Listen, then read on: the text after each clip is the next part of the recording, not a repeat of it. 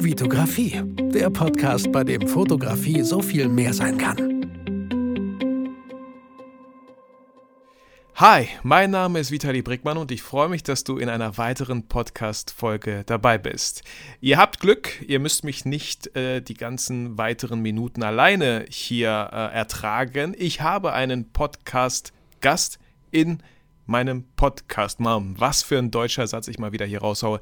Anti Grabo hat sich bereit erklärt, hat Zeit gefunden. Was, okay, Leute, ich habe ihm eine Sprachnachricht geschickt und habe ihn angebettelt, bitte, Andi, komm in meinen Podcast. Und er so, okay, Vitali, Alter, bevor du mir noch zigtausend mehr Sprachnachrichten schickst, kann ich dir den Gefallen sehr gerne tun. Andi, vielen Dank, dass du auf meine Bitte hier in meinem Podcast bist.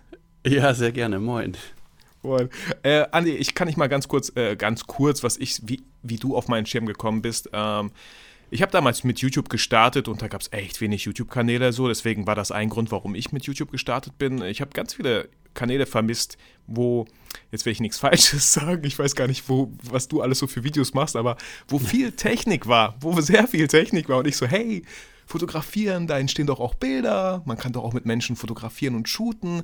Warum? Ich möchte meine Zuschauer mitnehmen über meine Schulter und denen einfach zeigen, wie ich das so mache. Ähm, aber was man bei dir sieht, kannst du ja gleich erzählen. Und äh, irgendwann klar, gab es immer mehr Kanäle und dann kam dein Kanal auf jeden Fall auf dem Schirm und ich habe auch da einige Sachen konsumiert, weil ich sie spannend fand. Und ja, es waren wahrscheinlich auch Technik-Reviews, bevor ich mir irgendeine so GoPro 360 hole oder so. Ähm, und habe dann irgendwann festgestellt, wow, das geht ja richtig krass ab bei dir und du bist fast äh, vor 28.000 Abonnenten. Und ich finde das echt, echt viel wenn man die ganzen, und sorry, dass ich jetzt gerade so viel quatsche, aber wenn man die ganzen Let's Player sich anschaut, die haben so schnell 100.000 Abonnenten. Ja, das ist ähm, fies. Das ist so das fies, oder? total, ja. Und weißt du, was ich gemacht habe, Andi? Und ich kann dir das auch empfehlen. Ich weiß nicht, wie du das, wie du das äh, siehst. Ich habe mir einfach meinen eigenen YouTube-Button gemacht. Der hängt hier neben mir rechts und da steht drauf: Herzlichen Glückwunsch, Vitali Brickmann, für das Erreichen von 17.000 Abonnenten. Und vielleicht aktualisiere ich den bei 25.000. Aber ich werde nicht warten, bis YouTube mir diesen 100.000 Abonnenten-Button schickt. Weil das ist einfach super viel Arbeit und auch du hast super viel Arbeit in deinen Kanal gesteckt. Das sagen einfach die Masse an Videos. Ähm, und man hat schnell das Gefühl, oh, 28.000 ist ja nicht viel. Mein Sohn hat mich sogar gedisst. Ich dachte, Papa, du hast immer so eine Million. Ich so, was? Komm klar, ey. Direkt Hausarrest. nee, ja, draußen Arrest. So. Ja. Aber so, jetzt habe ich genug gequatscht. Äh, Andi, stell dich doch gerne einfach mal in Ruhe vor. Wer bist du, was machst du? Und ich frage immer so schön, wie hat die Fotografie dich gefunden? Oh ja, da muss ich ein bisschen ausholen. Also, Ey, ähm, sehr gerne. Ich habe genug ein, Einiges hast du ja schon vorweggenommen. Also, Andi Grabo ist mein YouTube-Kanal. Ähm, ich habe vor, muss ich kurz überlegen, vier Jahren angefangen mit YouTube. Eigentlich aus einem aus dem Wunsch eigentlich auch mehr zu filmen und mehr mich irgendwie auszutauschen mit den Leuten, beziehungsweise mehr mitzuteilen. Äh, gar nicht so sehr mitzuteilen im Sinne von, ey, ich muss jetzt zeigen, was ich hier alles so Tolles mache, aber irgendwie hatte ich das Gefühl, dass ich den Leuten in meinem Umfeld massiv auf den Sack ging mit meinem ganzen Fotografiegelaber. Habe ich da nicht so viele Fotografen, dachte ich, na gut, dann äh, schiebe ich ja meine Stories in den Äther und äh, irgendeiner wird schon gucken. Ähm, und klar, fotografieren äh, tue ich schon relativ lange. Ähm, jetzt wahrscheinlich um und bei 15 Jahre sind das jetzt. Ähm, ja, und irgendwie hat es dann sich so ein bisschen verselbstständigt. Und tatsächlich hat das so angefangen, ähm, ich wollte eigentlich Fotoreisen eben machen, so ein bisschen kleine Mini-Stories erzählen, wenn man so will, und einfach, wie du so schön gesagt hast, die Leute über meine Schulter blicken lassen, wenn man irgendwie draußen unterwegs ist. Leider Gottes ziehen dann doch immer mal wieder auch die Technik-Reviews mit ein. Man muss ja dann doch den YouTube-Algorithmus füttern. Ähm, und um ganz ehrlich zu sein, so ein kleines bisschen äh, Technik-Nerd bin ich natürlich auch, aber ich bin eigentlich nicht so die Person, die geeignet wäre, Technik-Reviews zu machen. Deshalb versuche ich das so ein bisschen zu mischen. Nun, jetzt Corona-bedingt sind die Fotoreisen ein kleines bisschen ausgefallen, äh, aber dafür habe ich letztes, ähm, letztes Jahr sehr viele machen können. Also zusammengefasst, auf meinem Kanal findet sich eigentlich so eine bunte Mischung wenn ich es mir wünschen könnte, äh, wenn ich die Zeit hätte, würden es mehr Fotoreisen sein als äh, ähm, Technikgelaber. Momentan ist es aber andersrum. Und dazu versuche ich immer noch so ein bisschen auch, ich nenne es mal so ein bisschen Fotoesoterik einzustreuen, also so ein bisschen die Gedanken dahinter. Ähm, was macht ein gutes Foto aus? Äh, wie komme ich weiter? Wie kann ich lernen? Äh, und so weiter. Ja, das finde ich super. Ähm, ich meine, ich finde es cool, dass du sagst, so ja, ich bin gar nicht so der Technik-Nerd, aber mache sie trotzdem, weil egal, ich meine, du hast eine gewisse Erfahrung mit den Sachen und wenn andere, die nicht diese Erfahrung haben, also die können ja nur davon profitieren. Und ich weiß nicht, wenn du vielleicht so richtiger Technik-Nerd wärst, dann hättest du vielleicht nicht so viele Zuschauer, weil es auf einmal mega trocken wäre oder so. Viel zu Vielleicht. viel Fachblabla. Und, ja, vielleicht, ähm, ich bin, wie gesagt, ich bin auch, glaube ich, gar nicht so sehr der äh, super der Testvideo-Typ. Also da gibt es ja Leute, die können richtig tolle Testvideos machen. Ich habe ehrlich gesagt die Muße nicht. Also ich würde schon sagen, dass ich mich mit der Technik auskenne und wie gesagt, mich da auch gerne reinfuchs. Aber ich finde halt, darüber Videos zu machen, extrem trocken. Äh, und, äh, das ist eigentlich viel wichtiger, ich äh, stelle ja eigentlich immer in den Vordergrund, dass ja, Technik ist schön, Technik ist gut und es macht alles Spaß, aber so richtig super wichtig ist sie dann am Ende des Tages eben doch nicht.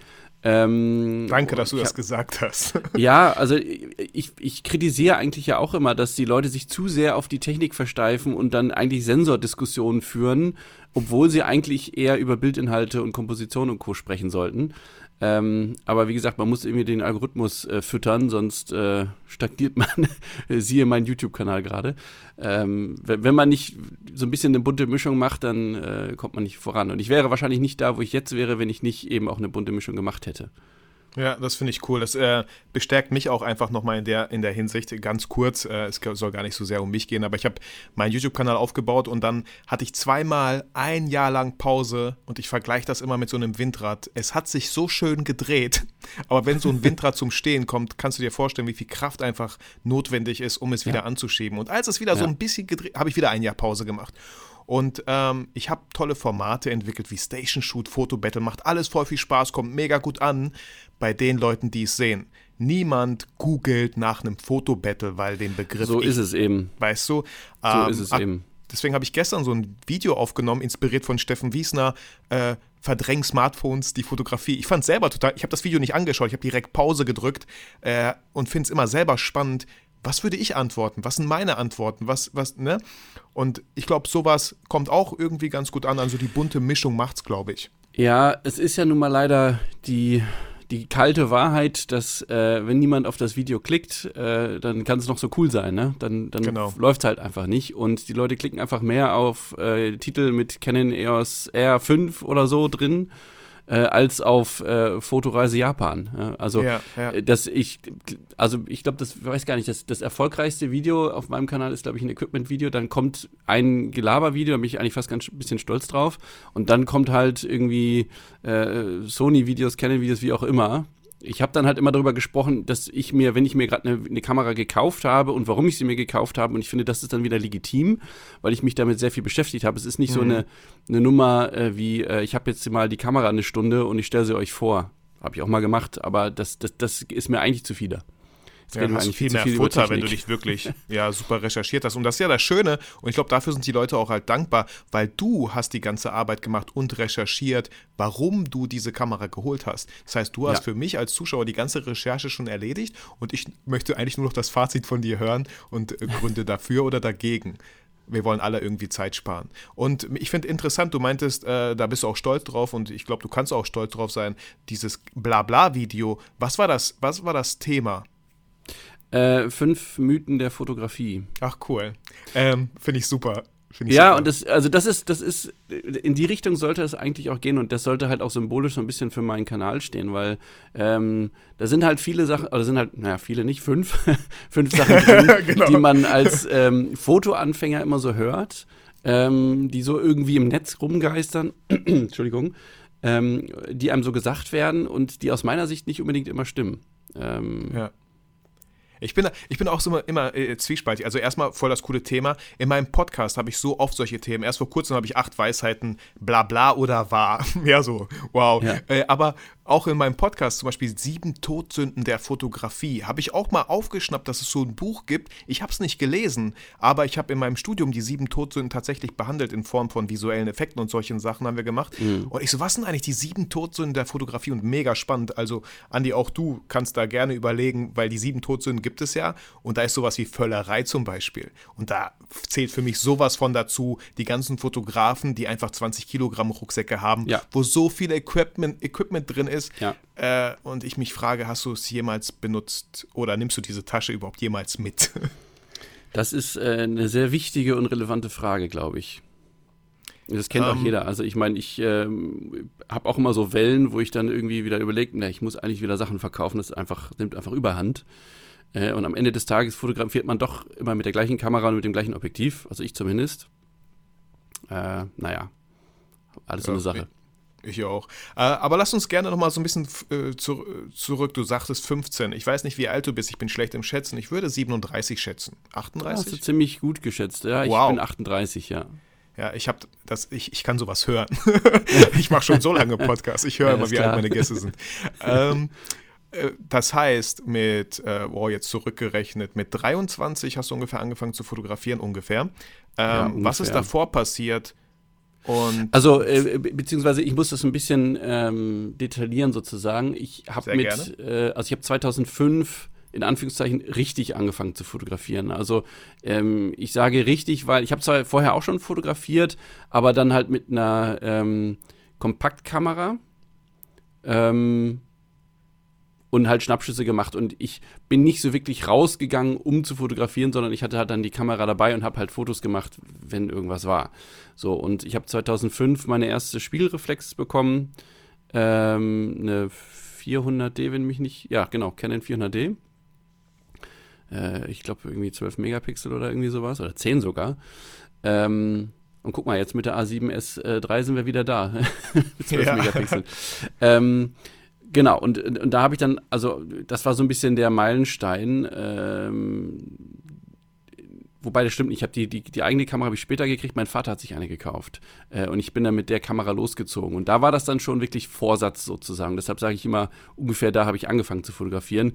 Ich hatte aber ein paar Jahre vorher immer mal eine Digitalkamera, die ich dann irgendwie auf Reisen dabei hatte, aber das war halt immer nur so eine Urlaubsschnappschussnummer. Und das würde ich nicht unbedingt Fotografie nennen. Ähm, und ein paar Jahre später bin ich dann, habe ich vielleicht erst gut angefangen zu fotografieren. Das hat dann noch eine Weile gedauert, bis ich so ein paar grundlegende Sachen verstanden habe. Und weil es mich wirklich auch persönlich interessiert, ähm, was für eine Schullaufbahn hattest du? Äh, was hast du danach irgendwie einen Job? Hast du Abi gemacht? Irgendwie eine Ausbildung? Hast Fotografie nebenbei gemacht? Ähm äh, ja, also ich mache eigentlich was ganz anderes. Also ich habe Abi gemacht, ich habe äh, ein Studium, also Diplomkaufmann, Schwerpunkt Marketing und noch ein MBA gemacht. Das ist also was ganz anderes. Mhm. Ähm, und ich arbeite ja äh, als Leiter Marketing äh, in der Konsumgüterbranche. Also es hat mit Fotografie gar nichts zu tun. Da ist tatsächlich also auch Fotografie aktuell. Das bedeutet, aktuell, um die Frage genau. genau vorwegzuschnappen, die ich mir aufgeschrieben habe, ob du mit der Fotografie dein Geld verdienst, aber nicht dein Hauptgeld, sage ich mal. Genau, das ist, äh, das ist ein Nebengewerbe, ähm, aber ehrlicherweise, wie sagt man, Corona ein bisschen ausgeklammert, in, in Jahren, wo, sorry, in Jahren, wo äh, man reisen durfte, sind halt die Reisen und die Investitionen in die, ins Equipment und so weiter viel, viel höher als die Einnahmen. Ähm, das ist mhm, also klar. eigentlich eher Liebhaberei, wenn man so will. Aber das ist auch okay, weil ähm, ich werde immer gefragt, ob ich nicht damit ähm, Geld verdienen wollen würde. Ich glaube, jetzt in Corona-Zeiten bin ich super froh, dass ich es nicht tue. Mhm. Ähm, es, ich, ich finde halt immer, jetzt, ich experimentiere halt auch viel und ich zeige auch nicht unbedingt immer alles auf dem YouTube-Kanal, aber ich, ich, ich sage dann halt immer, ich muss damit meine Brötchen nicht verdienen und ich kann machen, was ich möchte. Ich kann fotografieren, was ich möchte. Wenn es niemandem gefällt, ist es total fotografieren, was ich möchte. Wenn es niemandem gefällt, ist es total egal. Ähm, ich mir eigentlich aufrechterhalten. Ja, ich finde das, find das super, dass du das sagst. Ich finde das äh, total spannend. Auch ganz viele Hörer, ähm, die hier zuhören, ähm, stehen vielleicht vor dem Schritt, überlegen sich. Und da bin ich auch total ehrlich und total transparent. Ich glaube, so eine Selbstständigkeit wirklich auf die Fotografie, Videografie vielleicht kann ich auch natürlich empfehlen, wenn man sowas auch noch ähm, mit, mitmacht, weil man einfach dadurch mehr Aufträge nochmal hat.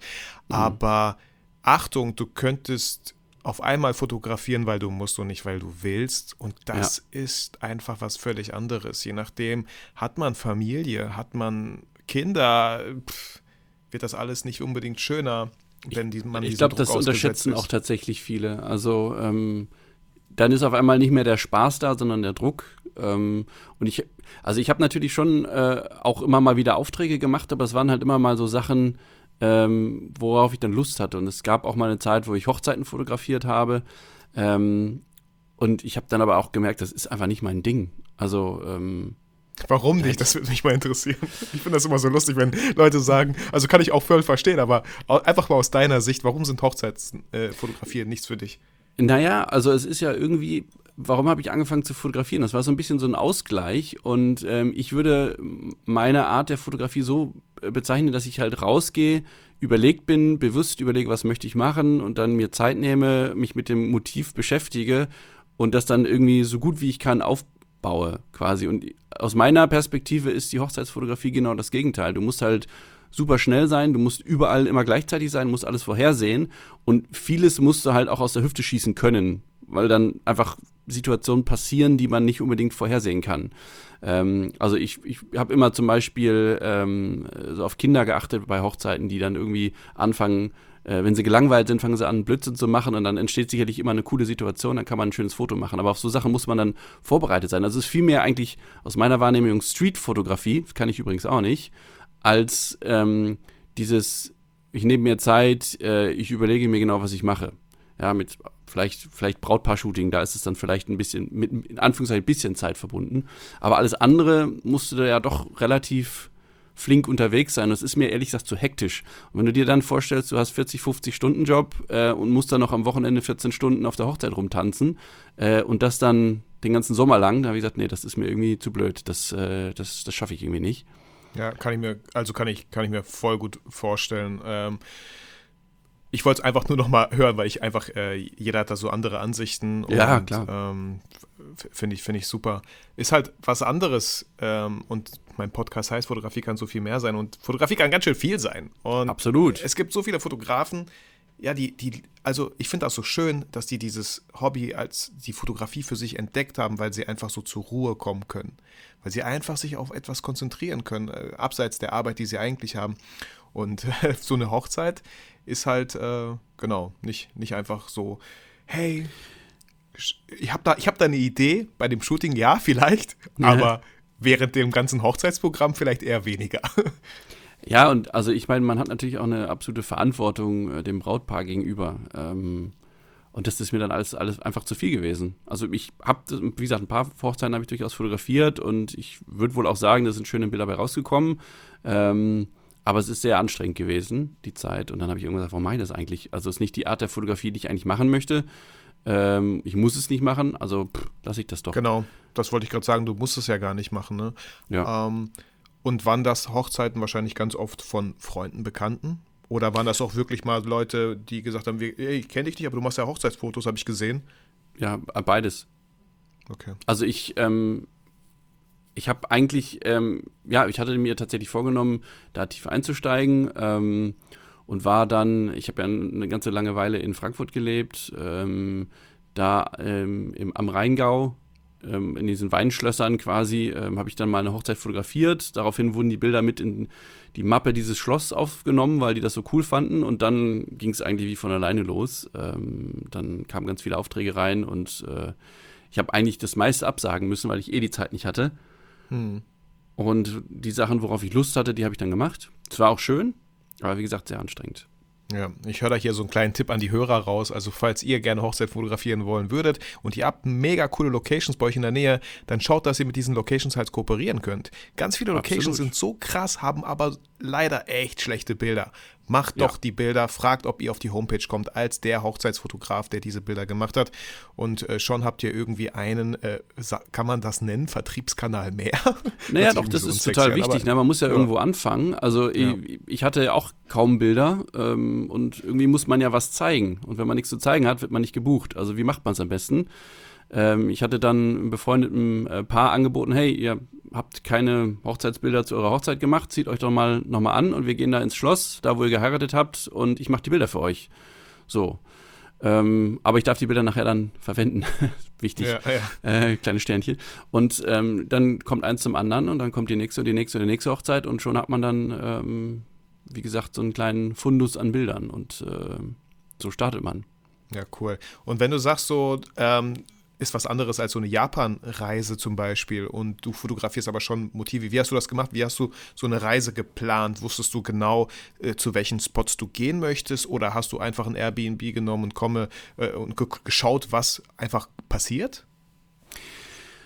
Ähm, nee, ich, also es war schon geplant. Ähm, also ich habe dazu auch mal ein Video gemacht auf, äh, auf meinem Kanal, wie ich so Fotoreisen grundsätzlich plane. Da habe ich auch eine gewisse Entwicklung durchgemacht. Ich habe die früher wirklich minutiös äh, fast jede Minute durchgeplant und das geht natürlich dann immer in die Hose. Das ist ein völliger, völliger Quatsch. ähm, und bei Japan war das dann so die erste Reise, Reise die ich so ein bisschen lockerer geplant habe. Also ich habe das im Prinzip so gemacht, ich war drei Wochen unterwegs ähm, war an vier großen Locations, also vier Städten, Tokio, Osaka, Kyoto und Koyasan, also das ist ein bisschen außerhalb. Ähm, und habe mir dann jeweils für die Regionen die Spots rausgesucht, die ich gerne sehen möchte, die ich gerne fotografieren möchte und die ein bisschen priorisiert. Und dann habe ich vor Ort überlegt, habe ich heute Bock drauf oder nicht. Ähm, und dann habe ich auch durchaus mal einfach nur einen Tag im, äh, in dem japanischen Bad quasi im Hotel verbracht, weil ich total platt war von, von den vielen Nächten äh, filmen und fotografieren. Und das war dann auch absolut in Ordnung. Dann hat man nicht so einen selbst auferlegten Stress, ähm, irgendwie irgendeinen fiktiven Plan zu erreichen, sondern kann das halt so machen, wie man es gerne hätte. Ich habe mir natürlich dann schon angeguckt, ähm, wo müsste ich wann sein, um das richtige Motiv einzufangen. Also bei diesen Inari-Schreinen in Kyoto, diesen roten Toren, die man ziemlich gut kennt, muss man schon sehr früh sein. Das heißt also irgendwie 4, 5 Uhr morgens aufstehen. Das muss man sich dann halt einmal überlegen. Ähm, und in Tokio ähm, habe ich ja extra mein, mein Hotel in die Gegend gelegt, wo ich am meisten fotografieren wollte. Ähm, wo ich halt diesen Cyberpunk-Look, äh, beziehungsweise diese Gegend, dieses Viertel am ehesten mhm. äh, vorfinden würde. Aber ich, ich, war natürlich selber noch nie in, in, in, Japan, deshalb muss man sich auch so ein bisschen auf die Gegebenheiten, äh, Gegebenheiten vor Ort einlassen. Aber es hat ganz gut geklappt. Ja, also da äh, möchte ich auch noch irgendwann mal hin. Ich bin, ich weiß nicht, äh, wie, wie, es bei dir aussieht. Ich bin verheiratet, habe zwei Kinder. Äh, mein Sohn ist schon zwölf. Ich bin relativ jung Papa geworden. Wow. Deswegen war Reisen jetzt nicht so der Fokus. Aber das habe ich mir so ein bisschen aufgespart, wenn ich einfach ein bisschen älter bin. So vielleicht, ne? Ja. Vielleicht will mein Sohn mitkommen, vielleicht nicht. So, die haben selber was dann zu tun. Schenk aber ihm doch mal eine Kamera. ich habe da so ein paar und meine ja, Tochter mal. fotografiert gerne mit dem Smartphone. Die einige Bilder musste ich löschen von unseren Fliesen. Das waren so zwölf Fotos, die sehr ähnlich aussahen. Ähm, ja, ja, aber Japan finde ich auch mega, mega spannend. Und ähm, warum war es bei dir Japan? Ähm, also Japan stand schon tatsächlich lange auf meiner Liste ähm, und wer meinen Kanal so ein bisschen verfolgt hat, der hat so ein bisschen das auch gesehen. Ich fotografiere gerne so nachts Neonlichter und ich habe sowieso so ein, so ein Fable für Neonlicht äh, irgendwie. Ich weiß auch nicht, woher das kommt. Ähm, und ich war zum Beispiel auch schon mal in Hongkong, ist auch eine ganz großartige Stadt und ich habe immer ähm, diesen äh, diese Cyberpunk-Motive, die ich dann tatsächlich in Japan umgesetzt habe, schon seit vielen Jahren im Kopf gehabt. So, so irgendwie so in die Richtung möchte ich das mal gerne machen und ich wusste nicht so richtig wie und wo und war dann in unterschiedlichen Städten abends unterwegs und auch wie gesagt in Hongkong mal ähm, und habe dann aber ähm, durch Zufall ähm, ja, Japan so ein paar Locations entdeckt und ähm, hatte dann zufälligerweise die Zeit, das zu tun. Habe gesagt, gut, dann wird es halt jetzt Japan und dann mache ich das so. Ähm, und war super happy, als ich dann vor Ort war und mich dann habe erschlagen lassen von den ganzen Lichtern, den Eindrücken und bin äh, hellauf begeistert von diesem Land. Es wird auch sicherlich nicht das letzte Mal gewesen sein. Ist auf jeden Fall eine Reise wert, aber ich äh, verstehe schon, was du sagst. Es ist natürlich ähm, nicht ganz so einfach. Also ich habe äh, noch keinen Nachwuchs und äh, ohne ist es wahrscheinlich ein bisschen einfacher als mit. ähm, und vor allem wird es natürlich teurer, wenn du jetzt äh, die ganze Family mitnimmst. Japan ist halt auch kein günstiges Land. Ja, also wie gesagt, ich, ich sehe mich da entweder alleine oder mit einem guten Fotografenkollegen oder vielleicht, ähm, da kann ich mir auch gut vorstellen und das wäre auch gleich eine Frage an dich, äh, so Workshop-Reisen anzubieten. Hast du sowas vor Corona gegeben, wo du ein paar Teilnehmer nee. auch mitgenommen hast? Also ich, äh, die Frage kommt tatsächlich äh, regelmäßig. Ähm, ich habe mich auch sehr intensiv damit beschäftigt, ob ich das mal tun möchte. Mich dann aber letztendlich dagegen entschieden, ähm, weil aus, aus zwei Gründen eigentlich. Der, der erste Grund ist, ich habe tatsächlich gar nicht so viel Zeit. Also ich meine, ich habe nur 30 Tage Urlaub. Nur ist gut, also 30 Tage ist ja schon schön, mhm. aber es sind halt nur 30 Tage und keine 60 oder mehr. Also ich mache es ja nicht hauptberuflich und könnte reisen, wann ich will, sondern es ist sehr beschränkt. Und von mhm. diesen 30 Tagen kann ich halt auch immer nur eine Fotoreise oder so machen im Jahr. Das heißt, die möchte ich ganz gerne eigentlich für mich selber haben. Und das Zweite ist, ähm, es ist ja nicht damit getan, ähm, es ist ja nicht damit getan, irgendwo hinzureisen, ein paar Leute mitzunehmen. Du musst das Ganze ja vorbereiten. Ähm, eben Kurse geben oder eben den Workshop geben. Und das ist mir wieder zu, zu aufwendig. Und ähm, die Vorbereitungszeit, die, die hätte ich, glaube ich, nicht. Die Energie, mich darauf vorzubereiten, dann soll es ja auch was ordentliches sein.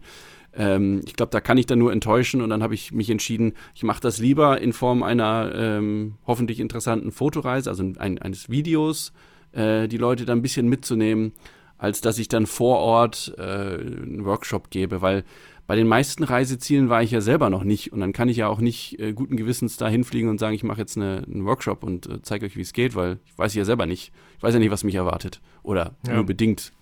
Ja, also ich bin mir sicher, du würdest niemanden enttäuschen, aber ich kann völlig verstehen, was du meinst. Ähm, wenn man das als Business, Hauptbusiness macht, dann würde ich sagen, du wärst dumm, wenn du es nicht tust, weil die Leute verlangen danach und wollen das und ich glaube, wir dürfen auch äh, nicht vergessen, die Leute wollen einfach Erlebnisse. Weißt du, bevor ich alleine nach Japan fahre, hey, warum nicht mit Andy fahren? So, okay, ich zahle dann ein bisschen mehr drauf. Ähm, das stimmt. Hab, hab seine Expertise, aber ich kann dich voll verstehen.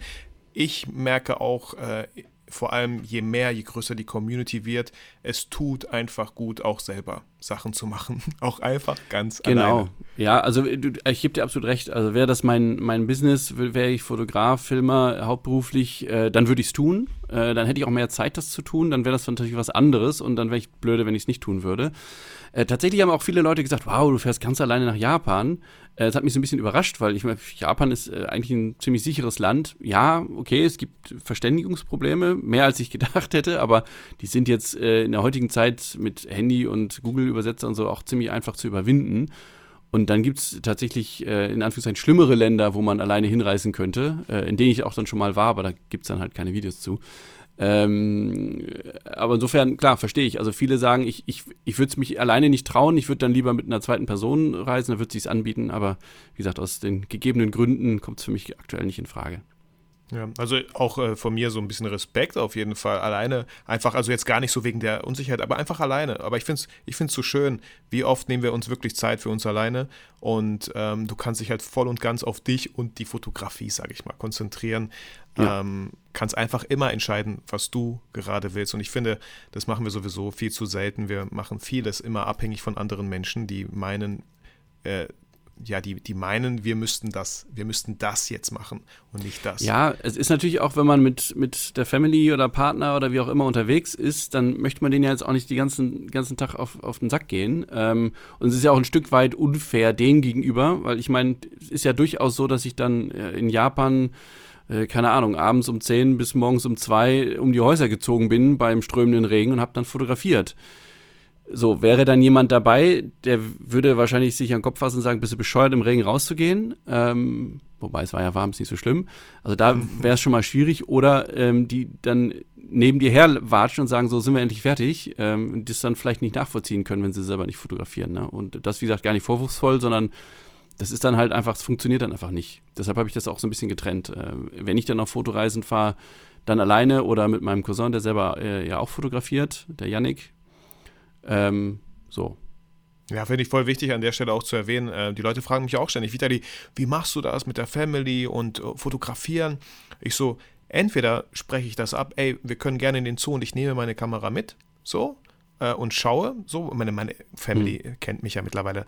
Aber ganz oft, äh, vor allem in, in den letzten Jahren, ganz oft habe ich die bewusst die Kamera zu Hause gelassen, weil ich mich wirklich auf die Familie konzentrieren möchte. Ja. Und ganz ehrlich, wir haben Smartphones und die haben auch, also ja, die dafür, sind so gut. Also dafür ja. reicht das, sehe ich auch so. Genau, aber ihr stellt euch selber halt äh, hier, die lieben Zuhörer, ihr stellt euch selber halt voll das Bein, wenn ihr denkt, ich nehme sie mal mit und mal schauen, was passiert.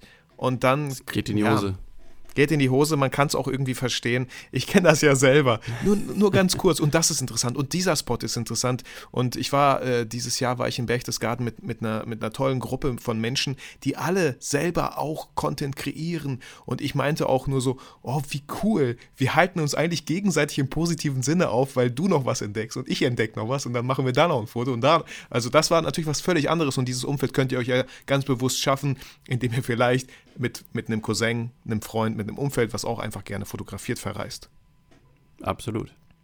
Du sagst, du hast so viele Länder bereist. Äh, willst du so einige aufzählen und welches war dein Lieb Lieblingsland? So? Oh, ja. Welches ist dein Lieblingskind? also, ähm, ja, ich, ähm, bin ganz gut rumgekommen, ähm, aber das, ich komme, also ich, ich habe das von meinen Eltern so ein bisschen geerbt, die äh, auch unglaublich gerne reisen ähm, und das habe ich so ein bisschen aufgenommen, also auch schon vor der Fotografie ähm, bin ich viel gereist. Also im, Studium, ich war dreimal im Auslandssemester äh, in Spanien, in Thailand und in Indien beispielsweise äh, und so Sachen. Aber jetzt äh, für YouTube ähm, bin ich mittlerweile auch schon ganz gut rumgekommen. Ähm, wir waren zweimal auf Island, äh, dann in Norwegen auf den Lofoten und dann einmal in Tromsø äh, Nordlichter fotografieren. Ich war in Hongkong, New York letztes Jahr, Japan letztes Jahr. Ähm, und jetzt muss ich schon weiter überlegen. Und dann halt noch so, äh, also tatsächlich Urlaubsreiseziele wie Teneriffa und äh, Sylt, da komme ich ja her, aber äh, das ist natürlich, dann habe ich auch entsprechend viele Videos auf dem Kanal. Ähm, gut, also ich meine, es ist natürlich super schwierig, da jetzt ein Reiseziel als das beste Reiseziel zu küren, ähm, weil sie so sehr unterschiedlich sind. Ähm, tatsächlich war die Japan-Reise als Reise sicherlich die spannendste. Ähm, und wie gesagt, da möchte ich auf jeden Fall auch nochmal hin, aber ich, auch Island ist der absolute Hammer, auch wenn es schon tot fotografiert ist und auch die Lofoten sind super schön. Also eigentlich war jede Reise super toll. Ähm, und ich werde halt immer auch häufig gefragt, wenn man nur eine Reise machen kann, wo sollte man hinreisen? Ich tendiere tatsächlich dazu zu sagen, wenn man Landschaften fotografiert, dann nach Island. Das sollte man vielleicht einmal im Leben gesehen haben. Auch wenn da gefühlt die ganze Welt schon war. Es ist trotzdem super eindrucksvoll. Aber ich wäre dieses Jahr auch also. nochmal hingefahren. Also äh, das, ich hätte es mir auch ein drittes Mal gerne nochmal angeschaut. Und äh, du sagst äh, Landschaften fotografieren. Bist du, fotografierst du gerne Landschaften? Ähm, wahrscheinlich, wahrscheinlich eher als Menschen. Ich bin total der People-Fotograf. Ich liebe es einfach, Menschen zu fotografieren. Ähm, wo siehst du dich da so in der Fotografie? Äh, schwankt also, das so ein bisschen? Ähm, ich man muss sich ja mal so ein bisschen festlegen, damit die Leute einen in die Schublade packen können. Und dann äh, sage ich dann tatsächlich meistens Landschaftsfotografie, auch wenn das eigentlich viel zu kurz gesprungen ist. Tatsächlich habe ich auch sehr viele Porträts schon gemacht. Davon gibt es relativ wenige Videos, weil dann finde ich es immer relativ schwierig, sich gleichzeitig zu filmen und das dann zu fotografieren und sich aufs Fotoshooting zu konzentrieren und so weiter. Ähm, beim, bei den People-Fotos ähm, ist es so ein bisschen schwierig, weil ich, äh, weil wieder der Aufwand so ein bisschen im Wege steht. Also A muss man dann die richtigen Models haben und ich, ich mag dann eigentlich lieber mit vertrauten Models äh, ähm, shooten. Also ich mag das nicht so ähm, ähm, viele unterschiedliche zu haben, aber man stellt sich ja irgendwie so ein bisschen auf die Person ein. Ich bin auch nicht so der Fan von so diesen belanglosen Model-Shoots. Also es ist jetzt, klingt sehr wertend, aber das muss jeder bewerten, wie er es möchte. Ähm, mir ist es irgendwie so ein bisschen wichtiger zu versuchen, die, die Person in dem Foto rauszukitzeln. Äh, und das gelingt mir zumindest immer erst ein bisschen später, wenn ich mich mit der Person so ein bisschen beschäftigt habe. Ähm, aber deshalb ist es viel einfacher, Landschaften zu fotografieren, weil man halt nicht auf andere Leute angewiesen ist. Ähm, man, muss sich, man muss da keine Termine abmachen, sondern man kann einfach rausgehen, wenn es gerade passt. Ähm, vielleicht auch ein Stück weit Faulheit. ähm, und ja, definitiv habe ich sehr viel weniger Übung in Porträts als in Landschaftsfotografie. Ähm, aber es ist eigentlich am Ende des Tages tatsächlich eine Mischung. Ich mag auch sehr gerne zum Beispiel Abstraktes. Ich habe ja so eine Reflexionsserie. Ich mag auch sehr gerne Architektur oder so wirklich minimalistische Fotografie. Ähm, aber durch meine Videos und durch das, was ich eigentlich zeige, werde ich halt sehr häufig in die Landschaftsfotografie-Ecke äh, in Anführungszeichen gedrängt, was ich aber nicht schlimm finde. Also wenn du sowas sagst wie äh, Japan drei Wochen, dann habe ich direkt solche Street-Fotos im Kopf, ich habe Reportagen im Kopf, ich habe weniger Landschaften im Kopf. Was für Bilder sind in Japan entstanden? Ähm, tatsächlich auch da eine bunte Mischung. Also in ähm, Tokio habe ich mich auf dieses Cyberpunk-artige ähm, versucht zu Wir können das ja ganz kurz mal den Begriff erklären. Also ja. ich kenne das Spiel, was zum Beispiel bald rauskommt, hoffentlich nächstes Jahr. Ja, genau. Äh, also so im, im, Prinzip in diese Richtung geht das schon. Also ähm, so wie Blade Runner, so richtig. Neonlichter. Es ist dunkel. Dunkel, es verregnet, so ein bisschen äh, Dystopie, ähm, Metropole und dann auch noch mit, also japanisch überall, also irgendwie so ein bisschen für uns westliche Leute ähm, quasi exotisch Kryptisch. wirkende kryptische ähm, äh, Metropole und, äh, und das dann quasi, wenn du, wenn du bei Nacht und bei Regen äh, solche Lichter fotografierst, dann, dann spiegelt sich alles auf der Straße, ganz viele bunte Neonlichter und äh, das, das hat einfach so eine gewisse Stimmung, die ich irgendwie super spannend finde, so ein bisschen so eine Science-Fiction-Stimmung. Ähm, daher kommt Cyberpunk. Ähm, Punk, weil so ein bisschen dreckig und Cyber, weil halt irgendwie so ein bisschen Technologie, ne, diese ganzen Neonlichter und das, das, also ich meine, Tokio ist ja eine Technologiestadt und das, das kombiniert gibt halt diesen Look. Ähm, und tatsächlich hatte ich da äh, insbesondere eine Nacht super viel Glück. Ähm, und habe da genau die richtige Bedingung vorgefunden, ähm, war in der richtigen Ecke und habe auch zwei, drei echt nette Fotos geschossen, glaube ich. Und äh, das war super, super spannend. In Kyoto habe ich dann mm, klassische, man könnte es auch Reisefotografie nennen, ähm, wo ich halt ja Tempel und äh, die Stadt halt ein bisschen fotografiert habe. Sind sicherlich auch keine einmaligen Bilder, sind sicherlich auch keine einmaligen Bilder, das haben sicherlich auch viele andere Leute schon fotografiert. Dann passt das dann. Ähm, aber ich habe natürlich auch immer wieder versucht, so Stimmungen einzufangen, äh, Leute einzufangen, heimlich so ein bisschen äh, aus der Hüfte zu schießen, so ein bisschen Street zu machen. Äh, das eine oder andere nette Foto ist dabei. Nicht alles davon hat es ins Video geschafft. Ähm, auch wenn man die Leute zu, zu direkt erkennen kann oder so, dann mache ich das nicht. Ähm, weil auch in Japan ist das eigentlich nicht so gerne gesehen. Ja, cool. Also ja, ich schreibe mir hier gerade so parallel auf, dass, dass wir das Japan-Video äh, in die Shownotes packen. Weil jetzt habe ich wirklich selber auch Lust bekommen, da nochmal reinzuschauen, was für Bilder Ja, es sind, es sind fünf Teile, also insofern es sind eine Menge Teile. Links, aber die sind okay. dann jeweils in der Videobeschreibung jedes einzelnen Videos. Genau, ich, ich äh, würde sagen, den ersten Teil findet ihr auf jeden Fall in den Show Notes.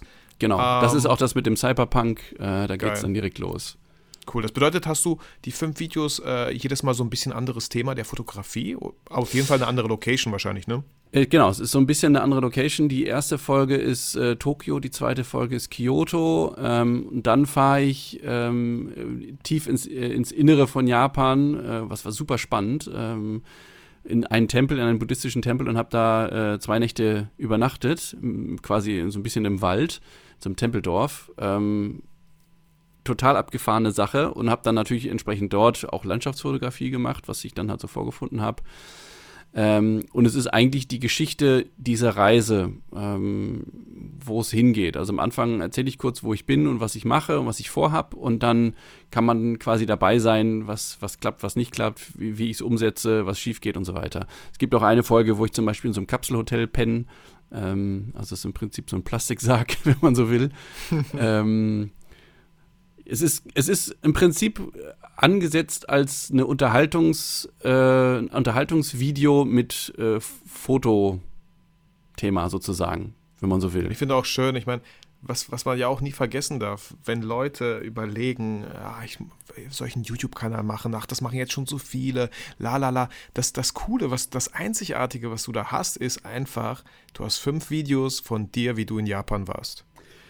Das ist tatsächlich, das habe ich selber auch unterschätzt. Ähm, also wenn ich jetzt zurückgehe und meine Videos von 2016 oder 2017 gucke, ähm, habe ich tatsächlich vieles schon wieder vergessen und dann ist es ähm, echt nett, das nochmal zu sehen. Also eine kleine Reisedoku zu sehen, für mich selber auch nochmal. Also ich sitze jetzt nicht jeden Abend da und gucke meine eigenen Videos, aber ähm, ich habe das dann tatsächlich letztens einfach mal gemacht ähm, und mal ausprobiert. Ähm, und das macht sich durchaus Spaß. Also ähm, ich würde, wie gesagt, auch gerne mehr Fotoreise-Videos machen, aber das ist einfach die Zeit, äh, ist dann so ein bisschen im Weg. Ja, was mich, was mich äh, jetzt vielleicht so ein bisschen, was heißt off-topic, aber du machst, wie viele Videos hast du auf YouTube? Ich habe nicht gezählt, ich weiß gar nicht, wie viele ich habe. Weiß ich auch nicht, müsste ich nachgucken. Ah. Also auf, über, auf jeden Fall über 100. Ähm, ja. Ich habe eigentlich damals mir vorgenommen, äh, jede Woche ein Video hochzuladen. Das habe ich auch Monate und Jahre durchgehalten. Jetzt in diesem Jahr äh, schleift das ein bisschen, ehrlicherweise. Kannst du mir sagen, warum? Nicht, Zeit, dass ich jetzt hier irgendwie. Nein, tatsächlich Zeit. Also ich habe äh, seit diesem Jahr einen neuen Job angefangen und ähm, bin sehr viel unterwegs mit diesem Job. Und ähm, wenn man dann abends um sieben, halb acht irgendwie nach Hause kommt, hat man einfach nicht mehr die Muße oder die Energie, äh, noch was zu tun. Ja. Weil das unterschätzen okay, ja auch viele so ein Video äh, kostet ja durchaus mal ein paar Stunden. Und dann kann man sich überlegen, möchte Voll. ich jetzt das gesamte Wochenende für so ein Video opfern? Ja. Ähm, das unterschätzen halt auch viel, also diese Motivation beizubehalten, weil äh, ich kenne meine YouTube-Abonnenten, klar kenne ich ein paar, wahrscheinlich persönlich ganz paar wenige, aber ansonsten ist mir letztens ähm, auch in der Podcast-Folge klar geworden, dass man relativ viel Zeit verbringt, mit Content zu erstellen für Leute, die man nicht kennt, statt mit dem eigenen Partner. Also ja. Das ja, war so eine, genau. das war so, ouch. Das sind so Sachen, die checkt man erst, wenn man sie ausgesprochen hat, in einer Podcast-Folge zum Beispiel. Äh, ja, es ist ja leider so, ne? Und wie gesagt, wenn man es nicht äh, hauptberuflich macht, ähm, dann ist das schon wirklicher Kraftakt. Also ähm, das, das, das unterschätzen sehr viele Leute, das habe ich tatsächlich selber auch unterschätzt. Ähm, ich, mir hat mal einer vor, vor meinem Kanal gesagt, äh, dass man, dass er meinte, man müsste mindestens ein bis eher zwei oder mehr Videos pro Woche machen, um wirklich erfolgreich zu werden. Und das stimmt tatsächlich. Also ein Video pro Woche ist schon hart an der Grenze. Wenn es richtig gut ist, ähm, dann, dann reicht auch eins. Aber ähm, leider Gottes, muss man sagen, belohnt ein YouTube ja da, da, dafür, dass man möglichst viel hochlädt. Und dann steht die Qualität meistens eher im Hintergrund. Also wenn ich einen Kanal habe, der jede, jede Woche nur ein Video macht oder einen Kanal hat, der jede Woche vier Videos macht, wird der mit vier Videos erfolgreicher sein. Ja. Ähm, Deswegen ist es auch ist so eine bittere Erkenntnis. Player. Es tut mir so leid, ich will auch gar ja. nicht lästern, absolut gar nicht, aber das ist so, das ist das Schönste, was ich mir vorstellen kann. Ich spiele einfach, zeichne das auf, okay. Quassel irgendwas drüber und fertig, ja. genau, genau. Also ich finde Quasseln wirklich sehr, sehr wichtig äh, für, für Let's Player, weil es gibt, es gibt auch Let's Player, mein Sohn schaut ja immer wieder, ähm, wenn die nicht quatschen, ist mein Sohn weg von dem Kanal. Wie langweilig ja. ist das denn? Äh, so, also das Spiel kann ich auch selber, aber es ist ja auch mal so, ähm, ja, man muss irgendwie auch der Typ sein, äh, finde ich irgendwie voll äh, interessant. Ähm, ich hatte auch Benjamin Jaworski hier in meinem Podcast und ich fand das total ernüchternd, wo er einfach gesagt hat, ja Vitali, guck doch mal, ganz einfach. So, wenn du, wenn du einmal die Woche ein Video machen willst, das Jahr hat 52 Wochen. Das heißt, du machst 52 Videos im Jahr. Das heißt, vielleicht kannst du an einem Wochenende schon vier Videos machen. Und weißt du so? Also ja. so einfach nur, einfach mal die Zahlen einfach mal sich angeschaut und ähm, Natürlich ist es ein bisschen einfacher gesagt als getan, je nachdem, wie du schon sagtest, was für eine Qualität willst du abliefern. Ich habe jetzt, äh, wie gesagt, äh, mein letztes Video war, wo ich über externe Festplatten einfach hier, wo ich gerade sitze in meinem Büro spreche, ich habe ein paar Sachen weggeschnitten. Ich habe sogar gesagt, Leute, diesmal keine Musik, kein Intro, ja. einfach nur quatschen. Und äh, dann habe ich noch ein Video gemacht. Und die Videos kommen auch voll gut an, weil es ist manchmal so traurig, wenn ich darüber rede, warum ich von Ken zu Sony gewechselt bin, äh, einfach zehnmal mehr Klicks als so ein ja. Fotobattle, was mich zehnmal mehr Zeit kostet. Ja, ja, so ist es ja. Ich meine, guck dir, ähm, guck dir die Japan, also ich würde sagen, von den Fotoreisen, von den Videos ist mir die Japan-Reise wahrscheinlich am besten gelungen. Ähm, ich glaube, der erste Teil hat, wenn mich nicht alles täuscht, 18.000 Aufrufe. Das ist jetzt aber über ein Jahr her. Ähm, ich habe, glaube ich, einen Monat später ein Video produziert, wo ich über irgendwas Technisches geredet habe. Da habe ich, glaube ich, 20 Minuten gebraucht und das hat irgendwie schon 50.000 Aufrufe. Ne? Also das, Boah, das spricht krass. ja Bände.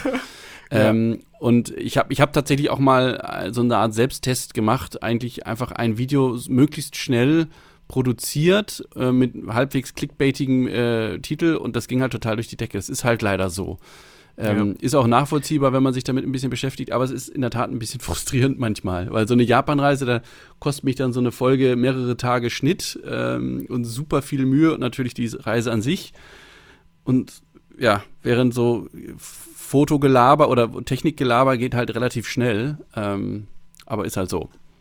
Ja, ich finde, ich finde ja auch gut, dass wir das wissen und genau das sollte man sich auch irgendwie dann doch zunutze machen. Man sollte es vielleicht nicht ganz ausnutzen, aber äh, zumindest ja. zunutze machen, weil wenn du nur Sachen machst, die dir gefallen, und es gibt ja verschiedene Videos. Es gibt ja so, Japan würde ich sagen, ist auch ein bisschen Entertainment. Ist auch so ein bisschen Vlog, soll ein bisschen auch, ja. Entertainment. Genau, soll, soll ja auch voll. Die Fotobattles auch. So bestenfalls hast du noch was gelernt, genau. wie zwei Fotografen fotografieren. Aber das ist sowas von Entertainment. Und wie oft, also YouTube ist ja die zweitgrößte Suchmaschine nach Google. Das bedeutet, Leute suchen Probleme, die gelöst werden möchten. Und ähm, wenn man das weiß, kann man ja wenigstens muss jeder für sich selber entscheiden, aber vielleicht 70 Prozent versuchen, die Probleme der Menschen zu lösen und 30 Prozent Entertainment. Je nachdem. Ja, es genau. kann auch alles anders funktionieren und wenn du mega cool bist und da voll Erfolg hast. Aber ich möchte das nur sagen, das ist super wichtig, dass ähm, man erstmal so ein paar Leute vielleicht bei YouTube aufbaut, dass sie einen kennenlernen und dann halt über diese Technik-Reviews. Und ähm, dann können die Leute immer noch entscheiden, hey, möchte ich jetzt von dieser Person entertained werden? Ja, genau. Du solltest die Folge Tipps für YouTube-Anfänger nennen. Wegen Clickbait.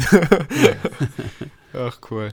Ähm, ähm, worauf ich eigentlich hinaus wollte, aber nicht schlimm, äh, wegen, wegen Hasskommentaren. Finde ich immer so ein bisschen spannendes Thema. Wie waren deine ersten Videos? War das so, ähm, ich meine, erstmal sich trauen, sich zu zeigen auf YouTube? So, ist, ist dein erstes Video noch online? Ja, ist, äh, cool. Tatsächlich das allererste Video ist eine Island-Fotoreise. Das war so ein bisschen ähm, ein Selbsttest.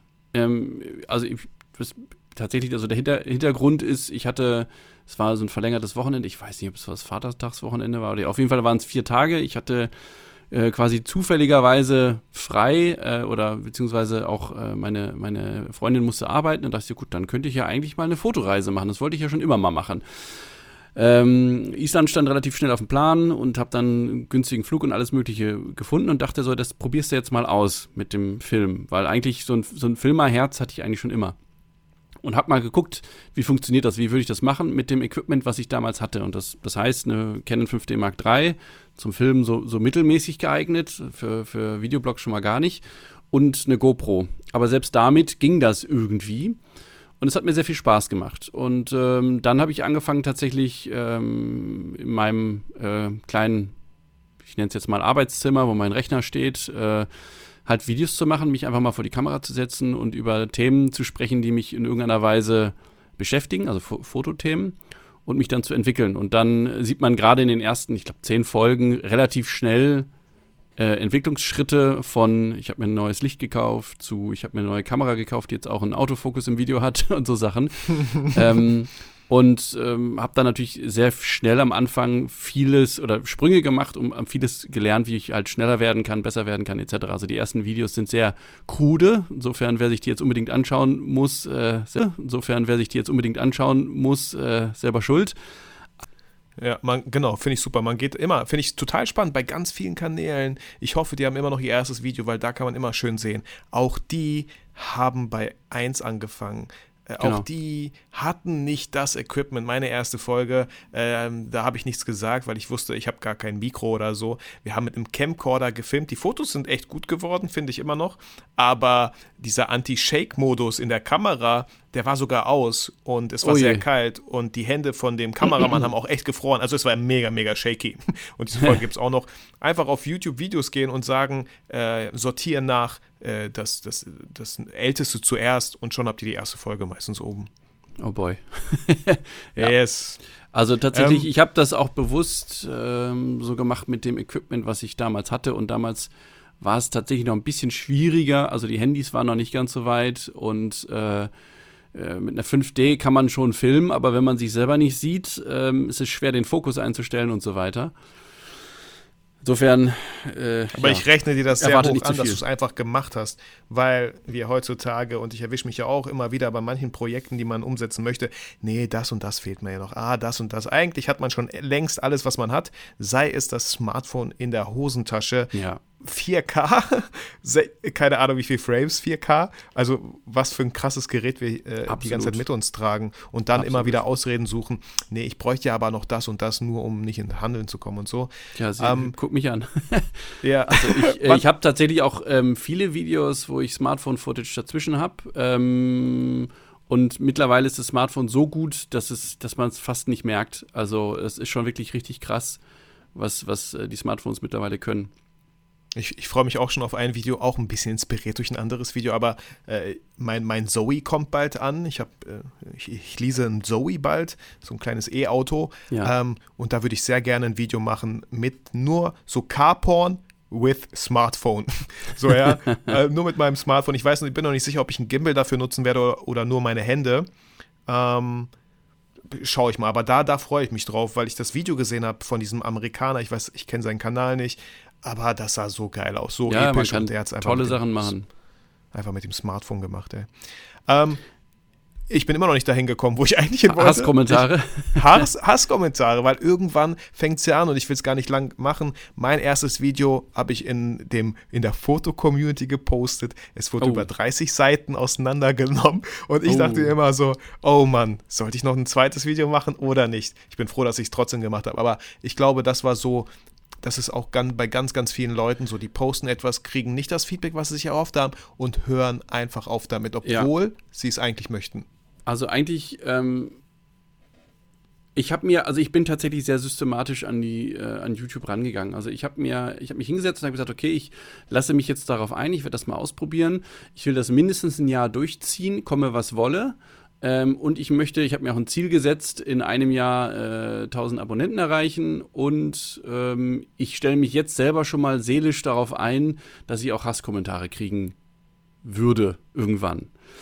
Ähm, ja, Hasskommentare sind leider im Internet gang und gäbe. Es ist traurig, aber es ist leider so. Ich habe auch durchaus immer mal wieder welche, also auch also von ähm, einer persönlichen Beleidigung bis hin zu entkoppelt sich eigentlich jeder Rechtfertigung. Äh, wobei auch persönliche Beleidigung ist Quatsch.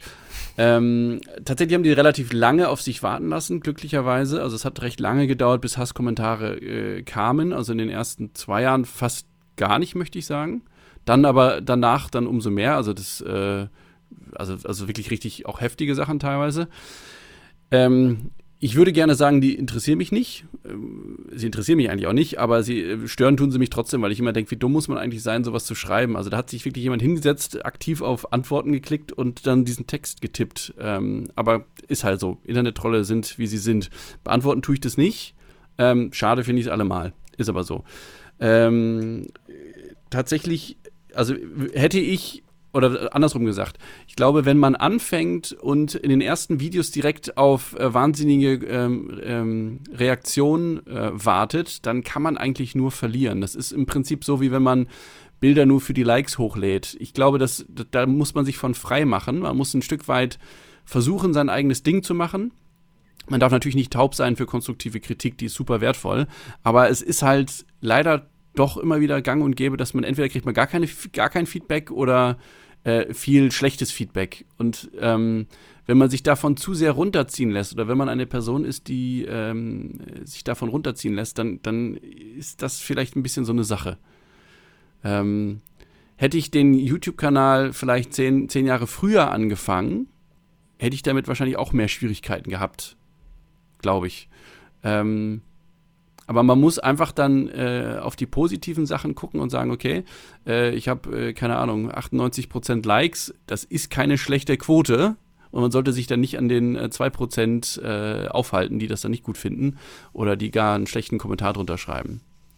Ja, voll. Ich finde ja auch, ähm, ich, ich wollte äh, dich mal fragen, warum du keinen Podcast machst, aber ich kann mir die Frage selber beantworten, weil es einfach die Zeit ist. Ja. Sehr wahrscheinlich. Und ja, ähm, auch. Es ist auch noch eine Sache mehr, die ich nicht äh, vollständig machen ja, kann.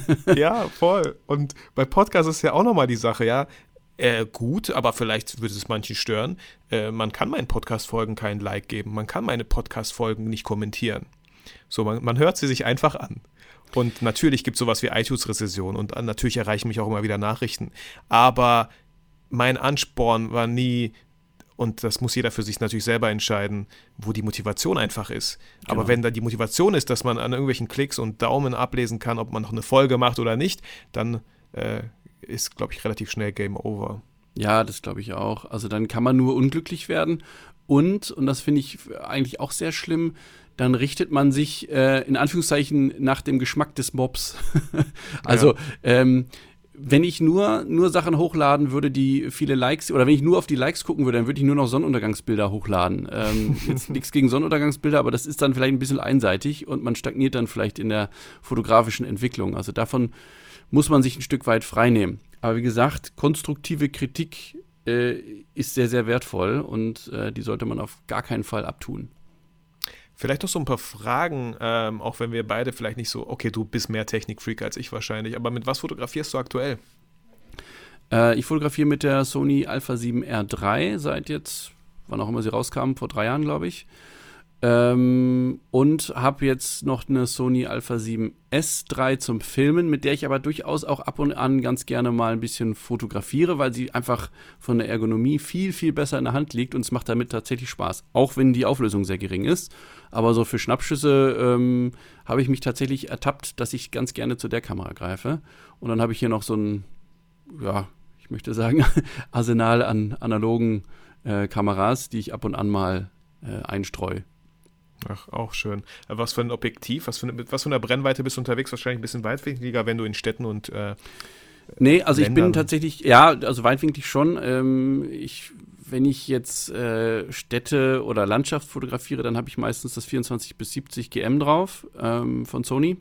Mhm. Ein gutes Objektiv, weil damit hat man eigentlich Anführungszeichen alles erschlagen. Ich habe auch äh, weitwinklig, weitwinkligere Objektive, aber ich bin kein Freund von Ultraweitwinkel. Das ist einfach nicht mein Ding. Also mehr als 24 mm brauche ich.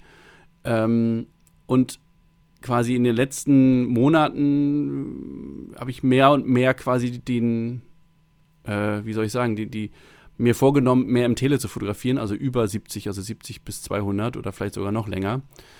Ja, lustig, ähm, ich habe auch ein Objektiv 70 bis 200 ausgeliehen, weil ich es einfach mal testen wollte, weil ich bin oft mit 35 mm 1.4, das ist mein Objektiv, ja. immer, immer drauf eigentlich, ähm, aber ich wollte auch mal 70 bis 200, einfach was anderes mal ausprobieren. Ja, ich, ähm, da kommen halt einfach ganz andere Bilder bei raus. Also ich habe schon, schon lange ein Tele und ich hatte früher zu Canon-Zeiten auch das 70 bis 200 äh, 282. Das habe ich dann irgendwann wieder verkauft, obwohl es ein fantastisches Objektiv ist, weil es einfach so riesig groß und schwer ist. Und ich habe es dann nie mitgenommen, weil es einfach äh, mir immer den Rücken gebrochen hat.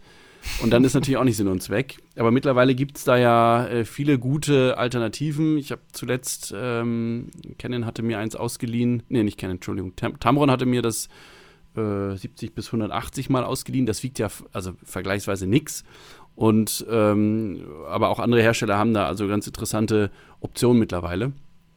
Ähm, also lange Rede, kurzer Sinn, ich bin mittlerweile so im, im festen Fotobereich bei, bei Sony angekommen, äh, allein weil Canon eine Phase hatte, wo sie einfach ein bisschen ja, zu lange gebraucht haben. So langsam kommen sie ja auch in die Gänge. Also die, die R5 ist ja durchaus eine, eine spannende Kamera zum Fotografieren. Ja, ähm, aber die, A, die Alpha 7 R3 ist von der reinen Fotoqualität immer noch besser und die ist halt auch schon drei Jahre alt. Ne? Also muss man sagen. Du sagst R3, ne? Also ich habe die Alpha 7 III. Gibt es ja auch, ne? Ja. Ich hab, ja. Es gibt die R, es gibt S, es gibt, ja. Genau. Ich bin auch mit der Sony Alpha 7 III.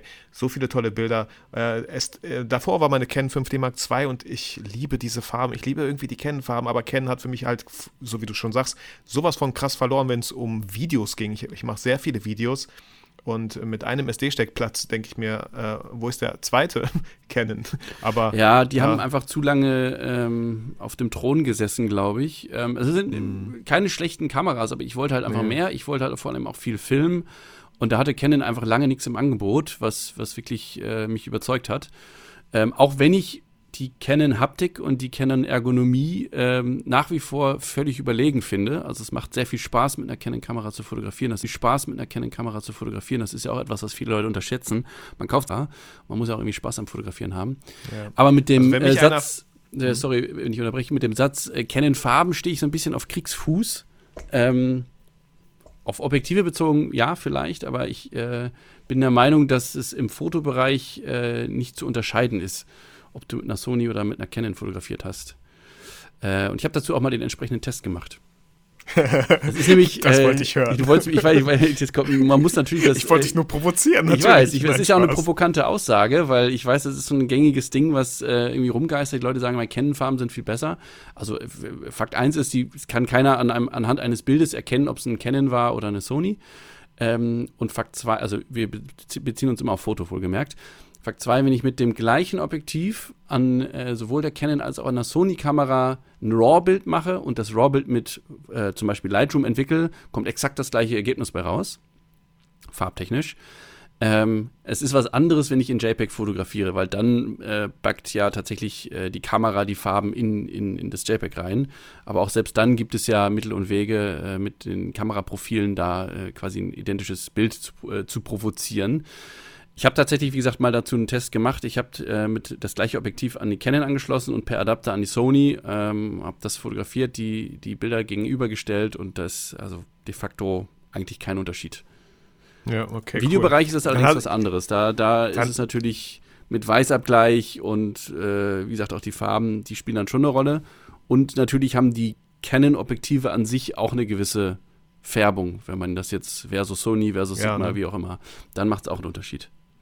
Ja, also wenn ich das richtig rausgehört habe, wenn ich dich jetzt fragen würde, was, wenn du jetzt eine Kamera kaufen müsstest, ich würde sagen, kauf eine Kamera, welche wäre das bei uns beiden? Wäre es wahrscheinlich, wenn ich das richtig rausgehört habe, die Canon R5. Kann das sein? Ähm, also zum Fotografieren finde ich die R5 sehr gut. Ich finde sie nach wie vor einen Tick zu teuer, weil du natürlich jetzt die Videofunktion mitzahlst, die zwar auch ganz okay sind, aber natürlich die üblichen äh, gegebenen äh, Fehler haben, die wahrscheinlich mittlerweile jeder kennt. Ähm, aber ich glaube, dass die Sony A7R4 vergleichbar ist und vielleicht von der Fotoqualität noch ein Tick besser, also was den Dynamikumfang angeht. Mehr Spaß macht es mit Sicherheit mit der Canon zu fotografieren. Also für mir, okay. mir persönlich wohlgemerkt, ja. Also das ist ja eine super subjektive Sache. Ja, auf jeden Fall. Ähm, also ich sage auch den Leuten immer, wenn ihr, bevor ihr eine Kamera kauft, ja, geht doch mal hin Hand, und genau. nimmt, nimmt sie mal in die Hand. Ist das echt die Kamera, mit der ihr rumlaufen möchtet, mit der ihr fotografieren möchtet, die ja. ganz lange und oft, hoffentlich ganz oft in eurer Hand liegt. Ich finde es auch immer ganz cool, äh, wenn Kameras schon so ein bisschen ihre Macken haben. Da ein bisschen abgekratzt und da ein bisschen so, äh, natürlich immer noch funktionieren, aber das zeigt ja. mir einfach, dass da jemand sehr, sehr äh, oft fotografiert. Absolut. Also ganz ehrlich, am Ende des Tages, wir haben es jetzt fast 2021. Ähm, ich sage den Leuten immer, kauf eine Kamera, die dir ins Budget passt. Ähm, und denk natürlich auch an die Objektive, weil die kosten ja auch immer eine Stange Geld. Und wie du schon richtig sagst, nimm sie mal in die Hand und dann ist es fast egal, welchen Hersteller du nimmst. Ähm, dann ist es fast relevanter, drüber nachzudenken, ja, wenn ich jetzt zu einer Nikon greife, machen die jetzt nichts ja die Grätsche oder nicht, weiß ich nicht. Ähm, aber trotzdem gibt es da ja natürlich genügend äh, Objektive, wird es auch in die Zukunft geben. Aber ob Canon, ob Sony, ob Fuji oder wie auch immer, sind alles super Kameras. Ähm, und wie gesagt, am Ende des Tages siehst du nicht unbedingt, mit welcher Kamera du das gemacht hast, aber du merkst beim Fotografieren signifikante Unterschiede, mit, welchem, mit welcher Kamera du fotografierst. Und deshalb ist es super wichtig, dass man sich mit der Kamera wohlfühlt. Ähm, und für Anfänger finde ich auch immer noch super wichtig, dass man vielleicht, wenn man jetzt schon Freunde im Umfeld hat, die ein gewisses Kamerasystem hat, dass man guckt, ob man sich vielleicht auch da in dieses System einkauft, um zum Beispiel mal Objektive zu tauschen und so weiter, gemeinsam fotografieren zu gehen. Und das erleichtert tatsächlich vieles. Also so hat es bei mir tatsächlich auch angefangen. Ich hatte ja Canon, ein Freund hatte damals die 5D Mark II für mich absolut unerreicht, äh, konnte ich mir gar nicht leisten und hatte tolle L-Objektive und äh, der hat mich damit dann quasi angesteckt. Ich habe die dann mal auf meine 400D drauf geklemmt und dachte, meine Herren, das ist ja mal ein echter Sprung. Und ich glaube, da, da lernt man dann tatsächlich mehr, als dass, man de facto einen besseren Sensor, eine bessere Kamera hat, mit der man am Anfang eh nicht umgehen kann. Ich finde das so lustig. Wir haben so viele Parallelen. Ähm, ich bin damals auch, also habe mit Canon angefangen, das war mal die 1000D, weil ich einfach drei Jahre später, wenn ich richtig gerechnet habe, angefangen habe zu fotografieren. Ähm, und auch der Kollege hatte die 5D Mark II und deswegen war es bei mir dann auch die 5D Mark II, äh, als das Geld einfach da war. Ähm, und ich habe mir auch so ein bisschen erhofft, dass er mir auch so ein bisschen was zeigen kann, beibringen kann, Objektive leihen kann. Ist leider nie so richtig passiert, aber überhaupt nicht schlimm. Ich war immer mit Canon zufrieden. Und ähm, wie gesagt, ich bin eigentlich danach bei einer Sony gelandet. Ich habe halt noch eine Panasonic GH5, mit der ich eigentlich ah, ja. zu 99 Prozent Filme mache, Videos mhm. mache. Äh, wenn ich YouTube-Videos mache, fotografiere ich ja oft mit der A7 III und äh, die GH5 ist einfach so toll, was, was Video angeht. Ja. Einfach unglaublich gut. Ja. Ähm, und ich wollte endlich eine Kamera haben, mit der ich sowohl Videos als auch Fotos dass ich alles in einem habe. Und ich finde, mit einer Sony A7 III R oder S äh, kann man da echt aktuell nicht viel falsch machen. Äh, ich finde es echt einen krassen Preis. Ich finde es ein bisschen, ähm, ja, ein bisschen armselig, muss ich schon sagen, dass die Sony A7 III bei 4K zu heiß wird und sich abschaltet. Ist das so? Das ist so. Ich habe äh, bei einem Videodreh, wir haben so einen Videokurs mit einem Kollegen produziert. Ähm, ich habe leider kein Foto davon gemacht, aber ich lief mit einer kalten äh, Packung Käse unter der Kamera rum, weil ich währenddessen irgendwie diesen Akku so ein bisschen versucht habe zu kühlen und Ach, ich schon eine andere witzig. Käsepackung in, ins Gefrierfach geschmissen habe. Also das ist mir tatsächlich noch nie passiert. Ähm, ich habe da also mit der A7R3 schon lange, lange, lange und viel gefilmt. Noch 4K nie, auch? Nur ausschließlich 4K. Ach so, okay. Ich filme ausschließlich in 4K. Die ist mir noch nie ausgegangen. Ähm, hat noch nie irgendwelche Mucken gemacht. Äh, also das wusste ich tatsächlich nicht. Und witzigerweise, ich hatte ich hatte schon mal, auch wieder vor dem YouTube-Kanal, ähm, als die Al Alpha 7R2 damals rauskam, äh, das war, äh, weiß ich, 14, 15 irgendwann, ähm, hatte ich mir die mal ausgeliehen für eine Woche und hatte überlegt, von der Canon auf die äh, Sony zu wechseln. Und äh, damals hieß es auch, ja, kann überhitzen und so weiter. Und ich war damals ähm, im Urlaub, ich war in Amerika, war in Texas bei 40 Grad und bin dann damit rumgelaufen. Habe allerdings nicht viel 4K. gefilmt. Ich habe ein bisschen so. gefilmt, ah, aber nicht okay. viel. Ähm, da hat sie ja tatsächlich auch nicht überhitzt, aber da hätte man sehr wahrscheinlich zum Überhitzen gebracht. Nur da habe ich mich damals dagegen entschieden, weil die Ergonomie noch nicht passte. Ähm, aber immer wenn ich jetzt mal eine 5D3 oder auch die R5 in die Hand nehme, denke ich mir immer, oh meine Herren, äh, das kann Canon schon echt ein bisschen besser. Zumindest mhm. im Vergleich zur A7 III und A7 R3. Die neueren Sonys sind ja besser geworden, aber da äh, gab es auf jeden Fall noch was aufzuholen. Ja, erzähl mal über das man lange sprechen könnte, wenn es um Technik geht. Ja. Ähm, ein bisschen, bisschen anderes Thema vielleicht so Fotografen, die dich inspirieren, vielleicht auch YouTube-Kanäle, die dich inspirieren, wenn du die Zeit findest, das auch zu konsumieren. Ja, Und, durchaus. Äh, nein, du musst jetzt nicht meinen Kanal nennen. Äh, ja, der steht natürlich an erster Stelle. Ähm, ich habe ähm, von, also Foto, ich unterscheide so ein bisschen. Es gibt Fotografen, die mich äh, inspirieren. Ähm, tatsächlich sind es eher so ein bisschen klassische Fotografen, äh, so ein paar alte Meister. Und ähm, allen voran war dann auch zum Beispiel Saul Leiter, der ist, ähm, der ist im hohen Alter erst bekannt geworden mit über 80. Der hat in den ich glaube, 60er oder 50er, 60er Jahren in New York eigentlich so abstrakte Streetfotografie und dieses Thema, wa- was ich ja auch aufgegriffen habe, diese Reflexionen, Formen und Farben. Ähm, Wie heißt er? Saul Leiter, S-A-U-L und dann Leiter, wie, wie man spricht. Okay.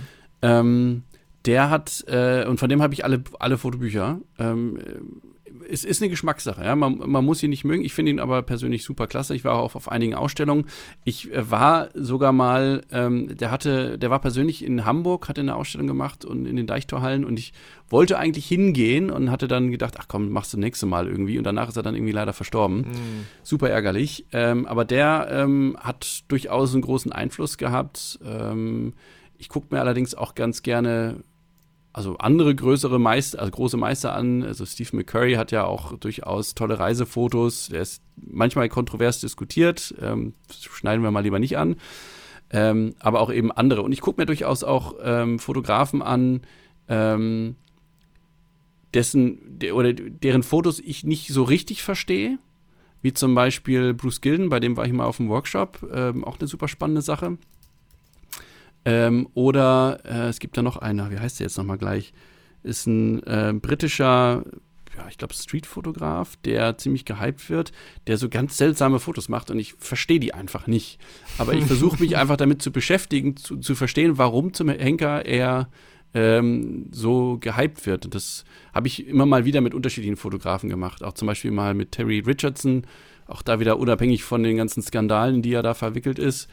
Ähm, der hat ja zum Beispiel auch so einen gewissen Stil äh, gehabt, dass der einfach mit, mit einer Kamera und einem Blitz einfach frontal auf die Leute drauf geblitzt hat. So, also das allererste, was man jedem sagen würde, was man nicht tun sollte, wenn man Menschen Ja, ja, fotografiert. Ähm, aber dann kriegt man so ein bisschen so ein Gefühl dafür vielleicht und dann versteht man vielleicht so ein bisschen, was da passiert. Man muss es nicht unbedingt gut finden, aber ich finde sowas immer sehr inspirierend, um mal auf andere Gedanken zu kommen. Weil wenn man immer nur das Gleiche macht, dann wird man sich auch nicht weiterentwickeln. Man kann sich nur weiterentwickeln, wenn man sich selber auch mal so ein bisschen challenged irgendwie. Ich Ähm, das und das hilft dann total. Ich finde das total super, dass du dich so auskennst. Ich muss jedes Mal so gestehen, ey Leute, okay, da, da sieht man vielleicht auch nochmal den Unterschied so, ne? Äh, Ich finde das so schön, du bist halt nicht darauf angewiesen. Du hast diese Zeit, dich damit zu beschäftigen, weil es einfach, ja, dir auch Spaß macht. Mir macht Fotografie auch Spaß, aber ich sage immer, Leute, ich konsumiere halt was ganz anderes und zwar im Bereich Business, damit Ja, ich das Business hier am Halten, äh, am Laufen äh, halten Klar.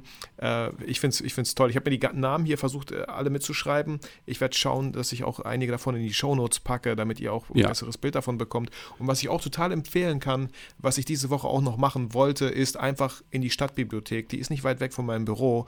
Ähm, da zu der Abteilung Bildbände gehen und Oh, sich wieder Idee. zwei rausnehmen Ja. und einfach mal durchblättern. Diese Stille in einer Bibliothek genießen und sich währenddessen inspirieren zu lassen und zwar analog und nicht immer digital. Ganz, ganz genau, weil ich ähm, tatsächlich finde ich es, also wi- witzigerweise, vieles, was man heutzutage sieht, ähm, gab schon irgendwie mal. Ja, also es ist vieles, ich meine, klar, ne, je mehr Leute fotografieren, desto wahrscheinlich ist, dass man sich wiederholt. Aber das, das war so ein Satz, den Bruce Gilden mal äh, in dem Workshop sagte. Ähm, alles, was man jetzt sieht, ist eigentlich nur eine Wiederholung von, von äh, irgendwelchen Sachen, die es schon vor ein paar Jahrzehnten mal gab. Und fand ich so ein bisschen albern erst. Und dann hat er eigentlich anhand von Beispielen ähm, und von, von den Fotos der Teilnehmer immer gleich gesagt, ja, das ist ein bisschen wie der und der und der und der und der und der. Und der hatte eigentlich fast immer einen guten Fotografen parat, der dann irgendwie aus den 60er, 70ern oder früher noch stammt, den man im Zweifelsfall, also ich zumindest gar nicht kannte. Ähm, aber er hatte dann recht. Und das, das fand ich, finde ich einfach so krass, dass die dann einfach keine Ahnung, in den 60ern mit ganz anderen Mitteln, mit analog und so weiter, solche, solche Bilder produziert haben, die man heutzutage mit Photoshop irgendwie hindreht oder die viel mit Photoshop hingedreht werden. Und das finde ich dann umso beeindruckender. Und das waren dann häufig auch Fotografen, die eben so einen Stil geprägt haben. Ich finde zum Beispiel Fan Ho ist auch noch so einer, also F-A-N und dann H-O. ähm, chinesischer Fotograf, der auch vor tausend Jahren irgendwie in, in Hongkong äh, abstrakte Fotos gemacht hat ähm, und super stimmungsvolle Motive umgesetzt hat. Ähm, das ist auch so ein, so ein Fotograf, von dem ich mir gerne nochmal ähm, ein Bildband holen wollte. Ähm, Ach, die Liste ja, ist lang. Äh, beides ja Weihnachten. Äh, ja. Ähm, aber was ich sagen wollte, war, was wollte ich sagen? Achso, ja, das nimmt doch mal den Druck für sehr viele, sollte das jetzt den Druck so ein bisschen rausnehmen, immer das Rad neu erfinden zu wollen. Weil egal, also das finde ich immer so schade, ja. Die Leute äh, grübeln nach und denken, ich muss was völlig Neues machen und machen stattdessen mhm. gar nichts. Richtig. ja, das ist, nichts einfällt. Ist selbst auferlegter Druck sehe ich auch so. Also viel ja, lieber mal sich ähm, ein paar Fotos angucken und sagen, warum gefallen die mir oder warum gefallen sie mir nicht? Ist ja beides genauso wichtig. Und ich finde es auch völlig legitim, wenn man mal versucht, sowas ähnliches umzusetzen, einfach mal zu gucken, Voll. ob man das auch so hinkriegt, ja, also weil häufig hat man ja so den Reflex, das war bei Terry Richardson zum Beispiel so, dass ich dachte, das ist ja sehr billig, das kann ja auch. Und dann habe ich es mal probiert und habe festgestellt, naja, so einfach ist es nicht, beziehungsweise wenn man es dann macht, irgendwie hat es ja doch was. Ähm, und, und dann lernt man halt super viel. Ähm, und, und vor allem, das habe ich, ich habe mich natürlich auch bei Saul Leiter inspirieren lassen und ähm, versucht, das mal so in die Richtung zu fotografieren. Äh, da kommen natürlich ganz andere Bilder raus, weil ich A, in einer ganz anderen Location bin, B, das überhaupt nicht so kann wie er und äh, C, dann eben auch was anderes fotografiert habe, meinen eigenen Stil will ich es nicht nennen, aber meine eigene Art damit reingebaut habe, quasi unterbewusst. Und schon fängt man an, was Neues zu machen. Ja, also, genau das ist es so. Man kann doch immer nur, man kann doch schon mal wenigstens die, äh, die, Zutaten nehmen, mit denen man kochen will. Was man daraus macht, ist ja genau. dann, und wie es schmeckt, ist jedem selber überlassen. Oder wem es dann auch am Ende schmeckt, ist ja auch sehr wichtig. Den einen schmeckt, er mag Curry, der andere hasst Curry. Ähm, äh, wenn wir so langsam zum Ende der Podcast-Folge kommen, eine Frage, die ich auch immer äh, gerne stelle. Ähm, was sind Projekte in der Zukunft? Hast du da noch irgendwas vor? Ich weiß, Corona macht das alles jetzt nicht einfach zu planen, aber was ist so das nächste, wo du sagst, boah, da habe ich mega Bock drauf, äh, sobald dieses ganze Corona-Ding vielleicht hoffentlich vorbei ist? Also tatsächlich ähm, brennt es mir unter den Nägeln wieder zu reisen. Ich möchte unbedingt wieder eine Fotoreise machen, äh, um der nächsten Frage vorzubeugen. Ich habe noch kein festes Reiseziel, beziehungsweise ich, ähm, ich sage es immer erst gerne, wenn ich es habe. Also wenn ich es fest gebucht habe, äh, dann bin ich noch nicht festgelegt. Wovon machst du das abhängig? Was meinst du? Äh, das Reiseziel. Also wonach du, mir gerade ist. Fühlst? Also ja, ja genau. Also ich ähm, überlege mir vorher, was für eine Art ähm, Fotografie möchte ich denn gerne machen. Soll es eher Landschaftsfotografie sein? Dann macht es vielleicht nicht so sehr Sinn, in eine Stadt zu fahren. Ähm, oder will ich eben eine Stadt fotografieren oder nachts irgendwas oder wie auch immer. Ähm, ich nehme mir dann erstmal so ein bisschen Zeit und reflektiere mal so ein bisschen, was, was, was möchte ich denn gerne? Möchte ich jetzt irgendwie, keine Ahnung, eine Lücke im Portfolio füllen oder möchte ich irgendwas Bestimmtes sehen oder wie auch immer? Und dann fange ich mal an zu gucken. Ähm, momentan reizt es mich tatsächlich ähm, wieder total irgendwie nach Asien zu fahren, aber wie gesagt, da bin ich noch nicht so richtig festgelegt. Ja, ja und fotografisch ähm, gibt es zwei Themen noch. Ähm, also ich möchte meine Reflexionsserie noch ein bisschen weiterführen. Ich habe äh, letztens erst wieder äh, mit einer befreundeten Fotografin äh, Fotos gemacht, ähm, abends äh, ja, Neon-Reflexionen quasi gemacht. Das sind ganz nette Bilder äh, dabei entstanden, die kann man auf Instagram gerade sehen. Äh, dazu gibt es aber kein Video. Sowas möchte ich gerne nochmal wieder ein bisschen ausbauen, weil ich das Gefühl habe, ich habe da was gefunden, was so ein bisschen mein eigener Stil ist, wo ich so meinen eigenen Stempel drauf drücken kann und ähm, das fühlt sich dann für mich irgendwie besonders an und ich finde es fast ein bisschen sträflich, das äh, nicht weiter ausgeführt zu haben. ähm, und in, in, dem Zusammenhang experimentiere ich gerne ein bisschen mit, mit ähm, unterschiedlichen Objektiven, also nicht, nicht unbedingt Brennweiten, sondern zum Beispiel auch irgendwie alten Objektiven, die bewusst irgendwelche Fehler haben, weil das in dem Fall zu dem Bild beitragen könnte. Und mhm. dann zuletzt äh, das, was ich auch noch so ein bisschen als äh, langfristiges Projekt habe, ist ähm, äh, anamorph zu filmen. Äh, mit anamorphen Objektiven. Ich bin auch so ein Anamorph, Anamorphic-Fan, also es sind so diese Kino-Objektive, äh, die ähm, im Prinzip, kurz gesagt, das Bild äh, horizontal quetschen, um auf den Sensor zu passen und es wird dann aber nachher bei der Ausspielung wieder äh, gestreckt und dadurch entsteht ein gewisser Look. Ähm, auch ein gewisses Bokeh, wenn ich. Genau, insbesondere aufs Bokeh bezogen ähm, entsteht ein bestimmtes Bokeh und bei so Vintage äh, Anamorphic Linsen kriegt man so einen gewissen Look irgendwie hin, den man nur mit diesen Objektiven hinkriegt und den finde ich irgendwie wahnsinnig spannend. Ich weiß noch nicht so ich recht, glaube, was ich damit machen soll, aber ich, ich finde es einfach cool. Ja, ich glaube in Kombination mit deinen ganzen Japan-Reisen und diesen ganzen Cyberpunk und den Lichtern, also Licht ist ja dafür super wichtig, glaube ich, damit du diesen Look dann herstellen kannst. Und äh, da, also da bist du ja schon gut aufgestellt in der richtigen Location, wenn du dann halt wirklich mal wieder unterwegs bist. Das so. stimmt, das Problem wäre so ein bisschen ähm, das Handling, weil äh, tatsächlich, also äh, entweder hat man, es gibt große und tolle Objektive, die dann aber schnell mal 20.000 Euro kosten, habe ich natürlich keinen Zugang Ups. zu. Ähm, und in den aller, allermeisten Fällen hat man natürlich dann auch keinen Autofokus. Wenn man jetzt einen Moodfilm macht, wäre das nicht so schlimm, aber wenn man jetzt einen äh, Videoblog macht, wo man sich auch selber filmen muss, in Anführungszeichen, dann wird es ein bisschen tricky. Ich habe da aber äh, so diverse Gespräche mit äh, Herstellern und vielleicht entsteht da mal was, aber das ist noch zu früh, um das konkret auszusprechen. Cool. Ich drücke dir die Daumen auf Danke. jeden Fall. Andi, ich finde es eine mega schöne Folge geworden. Ähm, wie es ganz kurz, die Frage war nicht geplant, aber wie sieht es mit YouTube aus? Also ich, ich, schätze dich mal so ein, dass du dir jetzt auch keinen Druck machst, aber auf jeden Fall äh, werden wir da noch einiges sehen von dir auf YouTube, oder? Ja, ähm, wie gesagt, ich bin ja angetrieben von meiner inneren Neugier und äh, davon, dass ich einfach auch Filme machen möchte und deshalb wird es auch weiterhin Filme geben. Cool. Ähm, tausend Dank, dass du dir während deinem Urlaub die Zeit genommen hast. Sehr das gerne. weiß ich sehr zu schätzen, da es ja nur 30 Tage im Jahr sind. weiß ich das umso mehr zu schätzen. Ähm, aber wo willst du ja auch hin reisen? Eben, Sonst ich, ich wärst du wahrscheinlich eh nur auf der Couch insofern. Ja. Danke für die Einladung. Also, ja, sehr, sehr gerne, Andi. Ähm, dann würde ich einfach auch an die Zuhörer ich, ich, hoffe, ihr konntet ganz viel für euch da mitnehmen. Inspiration, Motivation.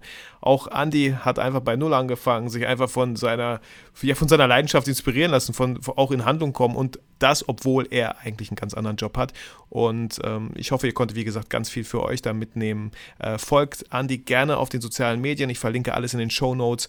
Auch ähm, die Fotografen, wenn ich sie da denn finde bei Google. Aber sollte ja, denke ich mal, machbar sein. Auch die Japan-Reihe, das erste Video packe ich euch in die Show Notes. Ich sage, bleibt gesund und vergesst niemals, warum ihr eigentlich angefangen habt zu fotografieren. Andy, vielen, vielen Dank, dass du dabei warst. Gerne.